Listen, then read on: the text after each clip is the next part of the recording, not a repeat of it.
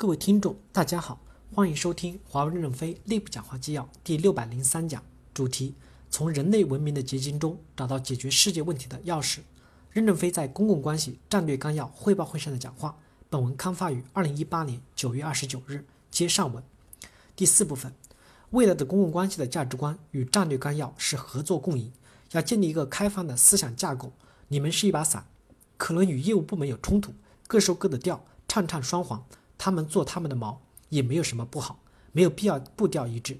合作共赢是公司的大思想，实现过程是困难的，要允许部门不听话，慢慢会转过来的。这就是华为。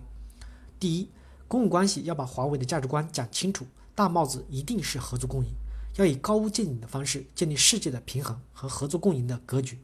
如果没有这个纲领，那就容易被理解为要颠覆世界，世界就会排斥我们。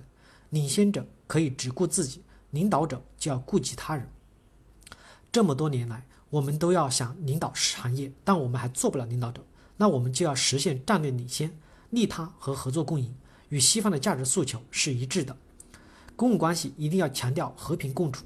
公共关系要建立一个领导世界的模型，营造领导者的环境和技术市场口可以走不同的价值观道路。公共关系走的是合作共赢、领袖姿态的道路，技术和市场口要领先，走的是竞争的道路。走的也许是不同道路，慢慢的协调公共关系是多帮助而不是多指责。如果是走相同的道路，正反馈容易让公司走向极端。公共关系对公司应该是负反馈，要约束公司的一些极端行为。公司左的时候你们应该右，公司右的时候你们就左，这样才能避免走偏。公共关系要做华为价值观的传播使者。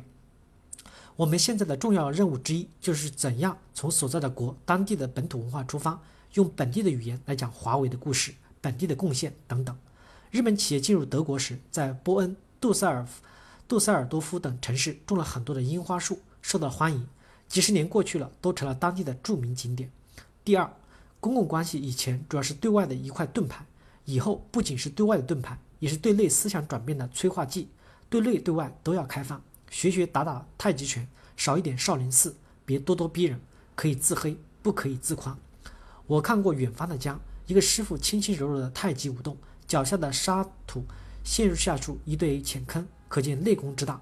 华为的员工要多练内功，内功的强大才是真正的强大。抗住外部的压力要靠内功。公共关系与新生社区多推动大家洗一洗思想的修炼，不是一天能完成的。现在的社会过分夸大了华为，这是有害的。别让我们的年轻人以为公司真的成功了而麻痹起来。当前。我们还缺乏对西方世界权力结构、文化与冲突、价值观、社会心理等深刻的理解和认识。在西方占据强势的话语权和世界主流价值观地位的现实下，我们只有站在西方的立场上，理解西方的价值观，基于西方的思维方式进行对话，才能有效的沟通，才有可能找到解决问题的办法。公司不能低估全球权力格局的动态变化，不能盲目的自信，就像一百多年前义和团那样。要将外部的环境的压力变成倒逼我们业务创新与管理改进的动力，借鉴世界和中国发展的历史，只有不断的解放思想、开放进取、自我变革，才能不断的强大。公司走向封闭收敛是没有出路的。